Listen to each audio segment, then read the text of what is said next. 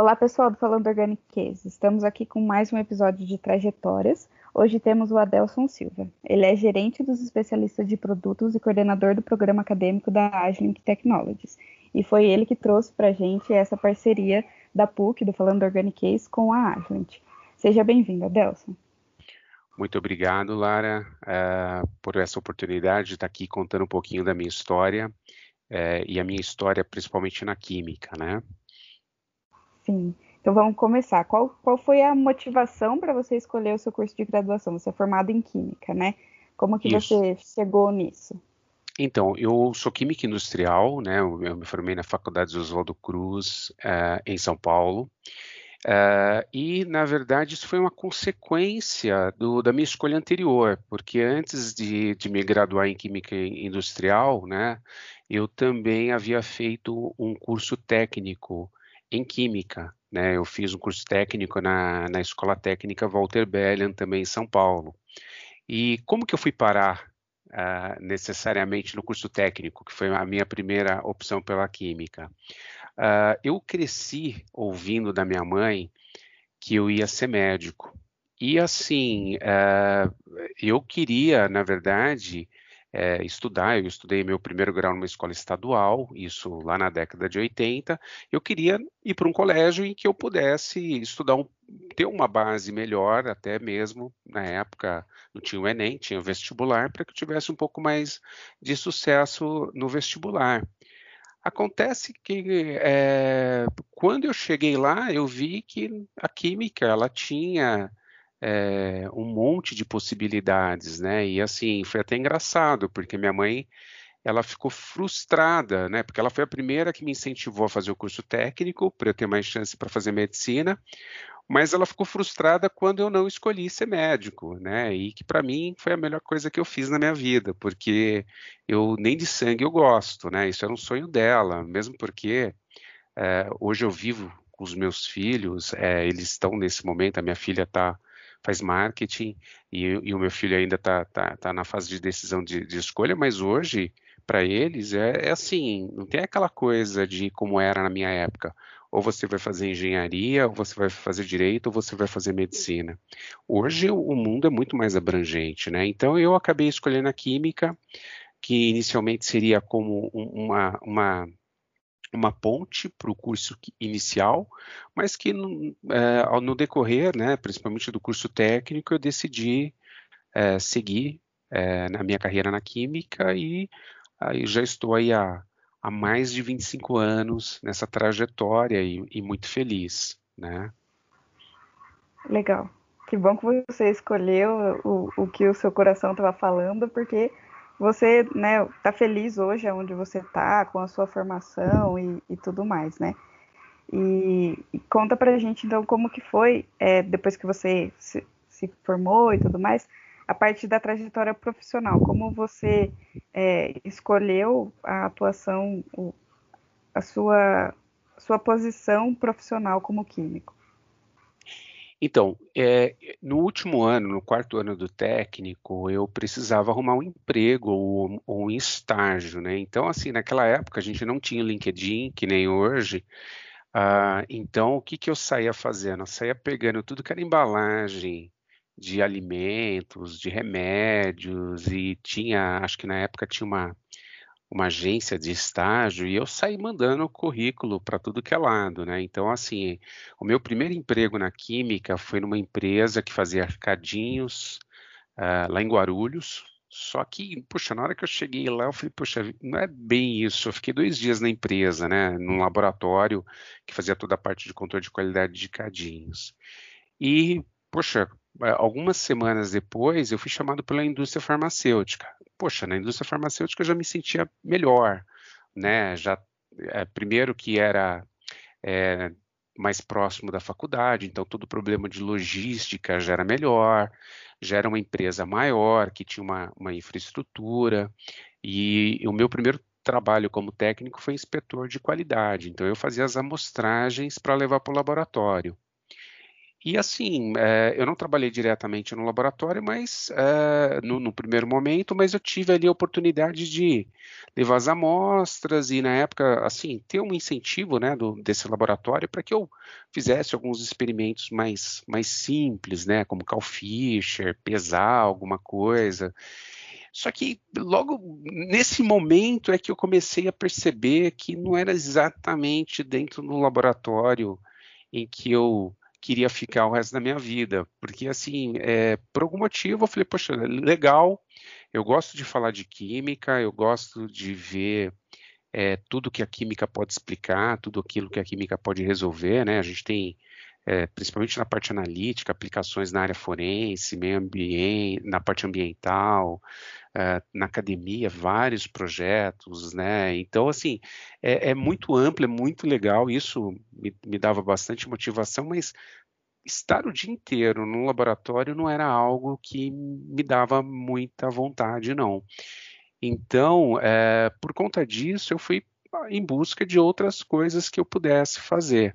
Né? Então, é, eu decidi deixar essa, essa, esse emprego nessa indústria farmacêutica e fui trabalhar como vendedor autônomo numa empresa de equipamentos analíticos, inicialmente coisas mais simples, né, como pergâmetro, balança, chapa, e logo depois eu tive a oportunidade de fazer estágio numa empresa de instrumentação analítica, né, que hoje pertence à, à Agilent adquiriu, que é a antiga Varia. Então eu fiz estágio, trabalhei dois anos, como, quase dois anos como estagiário, fui efetivado é, depois, inicialmente para cuidar da parte de contratos de manutenção e treinamentos.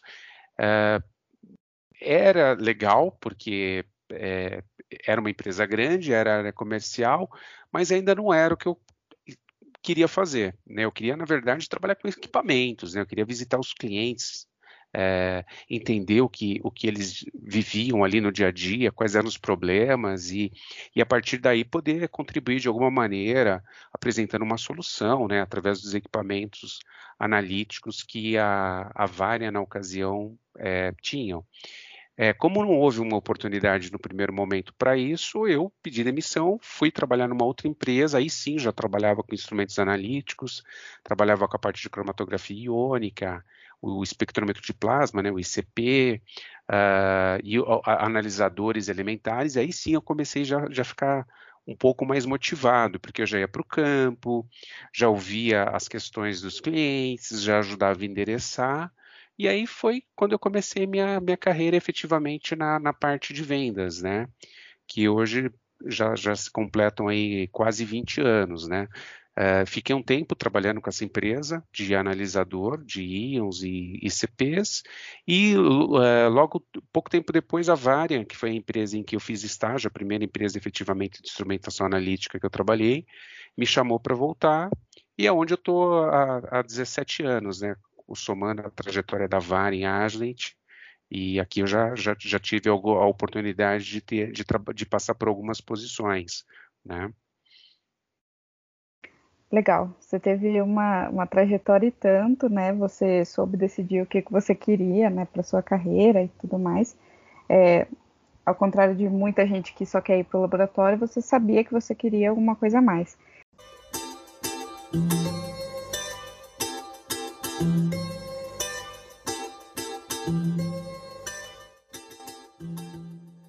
E conta pra gente então como que é hoje o seu dia a dia na Agilent, como é, gerente dos especialistas e coordenador dessa parte acadêmica, como que é?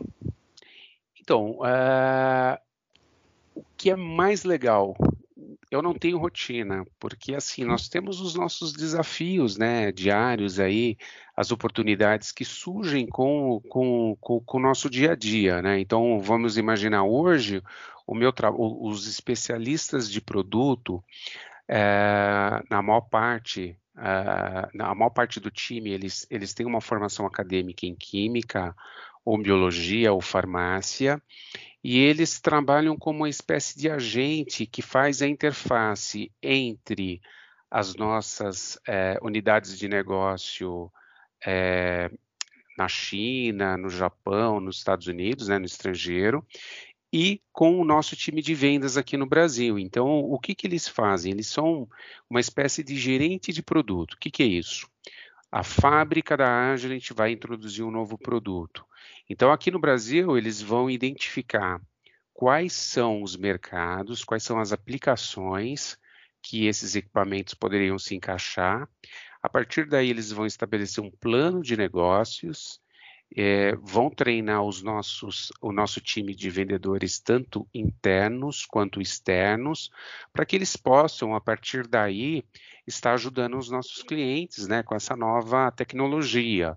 Né? Então, por exemplo, alguns anos atrás, é, é, devido às legislações existentes, era muito comum, por exemplo, você fazer análise de água utilizando uma absorção atômica, né, que é uma tecno tecnologia monoelementar e que não é tão produtiva.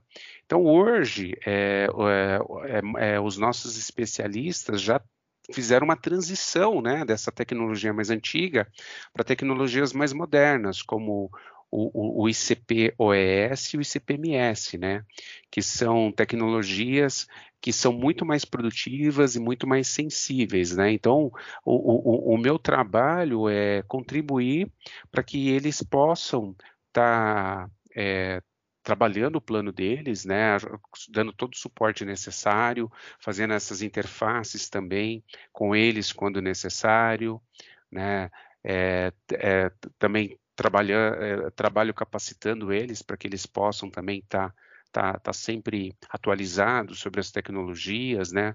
É, pro, não necessariamente eu é, é, é, os treinando, mas sim buscando com as nossas unidades de negócio treinamentos que possam suprir as, as necessidades técnicas e, e, eventualmente até de mercado que eles possam ter. Com relação ao, ao, ao programa acadêmico, é, é, é, algo que eu faço né, que, que me dá um grande prazer, porque hoje, é, qual que é a ideia do programa acadêmico da Agilent aqui no Brasil? É poder tropicalizar soluções que a Agilent já possui há muito tempo e que aqui a gente ainda não aplicava. Né? Hoje, boa parte do que a Agilent é, tem de lucro, ela reinveste em pesquisa. E dentro desses, é, desse programa de reinvestimento, nós temos, por exemplo, a criação de diversas plataformas interativas que tanto alunos quanto professores podem utilizar. Né? Nós temos é, uma colaboração com, com algumas agências de fomento, onde a Agilent faz um investimento junto com a agência e, e, eles escolhem juntos quais são as tecnologias, quais são as aplicações que eles gostariam de juntos investir no desenvolvimento de alguma alguma nota de aplicação, algum artigo científico, né? Então, eu, aqui no Brasil, eu tenho, óbvio que isso não é um trabalho que eu faço sozinho. Nós temos um, um, time é, bastante competente, bastante engajado, né, em, em levar é, não só essas tecnologias, como esses programas, né? É, recém, acho que recentemente é, nós recebemos na, no, no, nosso centro de excelência lá em Barueri é, alguns alunos, inclusive aí da PUC de Campinas, né, para que vocês, como alunos, pudessem ter é, contato com novas tecnologias, tecnologias de ponta que são utilizados é, nos laboratórios. Né? Então, temos aí é, alguns webinars que, que, que, podem ser feito download por vocês. Existe é, é, a possibilidade de algumas ferramentas interativas, como eu falei, como o Chrome Academy, que é uma plataforma de desenvolvimento, uh, que aqui no Brasil, graças a esse programa acadêmico, a gente pôde disponibilizar para alunos e professores de forma gratuita. Então, é um trabalho que, que é como se fosse para mim, como se fosse um uma forma de eu não somente eu, mas a Agilent retribuir tudo aquilo que foi feito por ela, né? A Agilent ela, ela nasceu como HP é, é, na, na, Universidade de Stanford e ela, se, se a gente fosse, for, for trazer para o momento presente, ela é como se fosse uma startup. Então ela nasceu dentro da universidade. Então esse programa acadêmico é uma forma de da gente contribuir, né?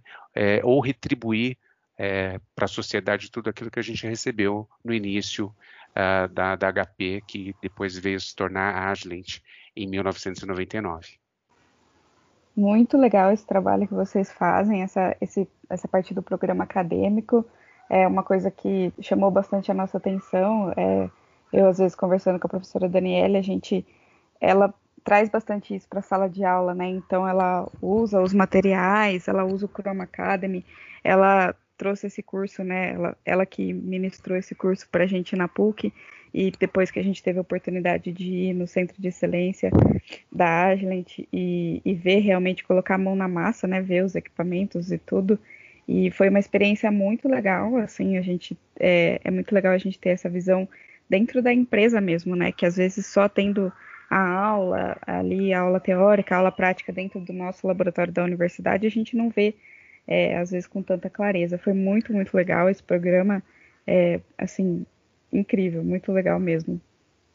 Não, e para mim é uma felicidade muito grande, porque eu já fui aluno um dia, né? Eu, eu lembro que quando eu aprendi cromatografia, é, eu não canso de contar essa história, mas era um livro preto e branco, então o HPLC eram praticamente três blocos, bomba, coluna e detector. Então, assim, você não tem uma visão, né? Isso há há mais de 20 anos atrás, há, há 25 anos atrás praticamente, é, naquela época não era tão comum você ter um, um espectrofotômetro de UV visível, um infravermelho, um cromatógrafo nos laboratórios de graduação, né? Uhum. Hoje também continua não sendo muito, né? Mas assim, pelo uhum. menos hoje existem mecanismos, né, ferramentas que a gente consegue levar até o aluno algo bem próximo da realidade, ainda mais nesse momento de pandemia, né? Que você, mesmo que tivesse um laboratório, você não poderia estar utilizando. Essas ferramentas são muito legais, são, eu realmente recomendo. Sim, eu também recomendo, muito legal mesmo. É, obrigada, Delson, por compartilhar a sua história com a gente, é, por estar com a gente em todo esse, todo esse caminho aí da nossa série, em parceria com a Agilent. Eu agradeço em nome da equipe, foi muito legal ouvir a sua história e estar tá todo esse tempo com você desde o começo desse projeto. Não, eu é que agradeço essa oportunidade. Eu queria aqui também mandar um agradecimento especial para a Mariana Baptistão, afinal foi ela que trouxe vocês, né? Ela que falou: olha, você precisa falar com a professora Daniele, uhum. e aí ela que apresentou, falou: poxa, tem essa ideia dos podcasts, o que, que você acha? Eu falei, poxa, comprei na hora. E eu, eu acho que assim foi super legal, assim foi é, total sentido né, com aquilo que a gente tem aí de propósito e a gente espera poder contribuir com vocês, né? Então a minha gratidão a, a, to, a todos vocês, né? Especialmente a professora Daniele, você, Lara, e a todos os, o, a equipe que compõe esse, essa, essas iniciativas aí na PUC. Legal, muito obrigada. Espero que a gente possa contribuir mais aí em conjunto. Com certeza a gente vai ter mais ideias e mais projetos aí pela frente. Com certeza, conte com a gente. Muito obrigado.